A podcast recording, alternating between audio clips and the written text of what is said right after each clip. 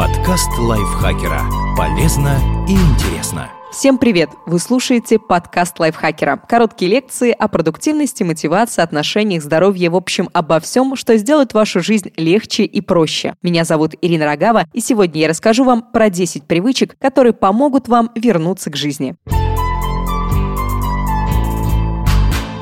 Думайте о том, как вам измениться. Просто начните с мелочей. Этот подкаст основан на статье Дариуса Фора, блогера и известного предпринимателя. Дариус уверен, что сформировать нужную привычку может кто угодно. Однако есть одно условие. Для этого нужна веская причина. И в 99% случаев она кроется в личных страданиях, грусти и обиде. В какой-то момент вы больше не можете мириться со своим нынешним поведением и решаете, что пора что-то менять. В этом подкасте мы расскажем, как постепенно выбрать выбраться из болота отчаяния и вернуться к нормальной жизни, к тому самому периоду, когда вы чувствовали себя счастливым. Занимайтесь силовыми тренировками три раза в неделю. Они дают множество преимуществ. Укрепляют кости, помогают набрать мышечную массу и сохранить стройность, повышают вашу силу. Дариус поднимал тяжести 16 лет, и это единственная из привычек в списке, которые он следует так долго. Как и многие другие новички, он начинал с раздельных тренировок. Это означает, что вы прокачиваете одну группу мышц во время каждой отдельной тренировки. Сегодня спину, завтра грудь, послезавтра ноги и так далее. То есть, по сути, вы прорабатываете определенную группу только раз в неделю. Но чтобы стать сильнее, мышцам нужно больше нагрузки. И поэтому Дариус практикует силовые тренировки всего тела трижды. Это несложно, практично и эффективно.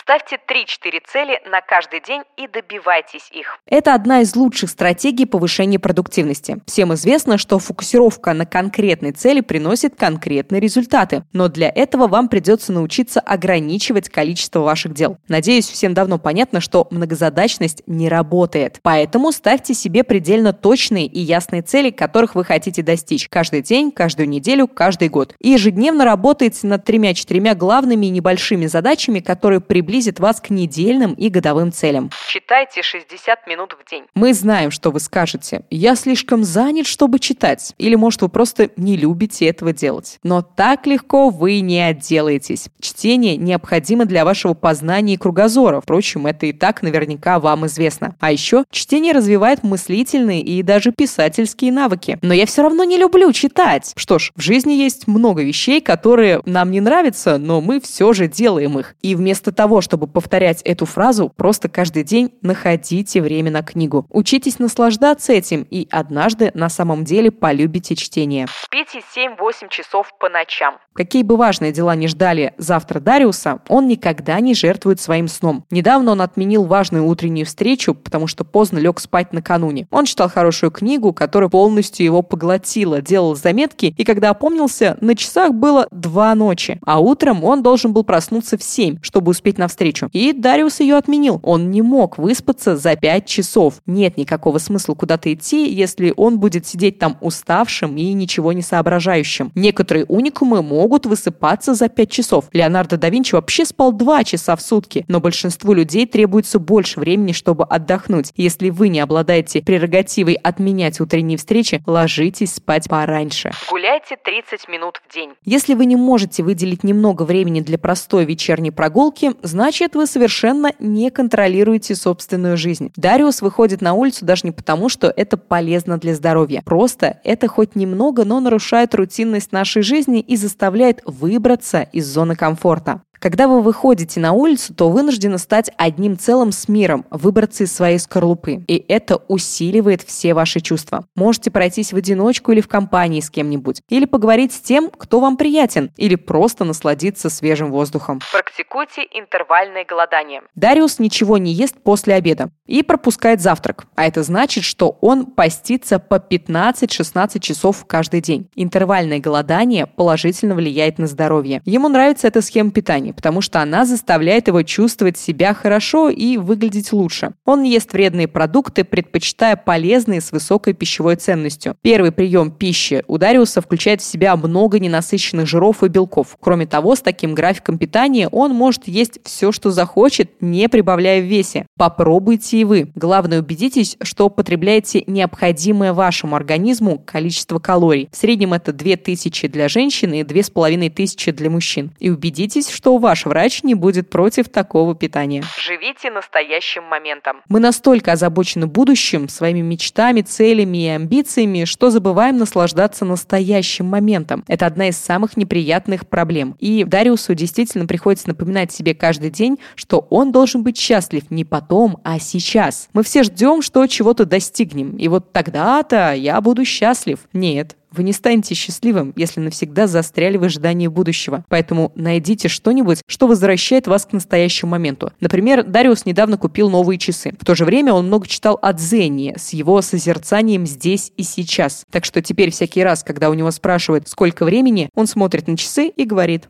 «сейчас».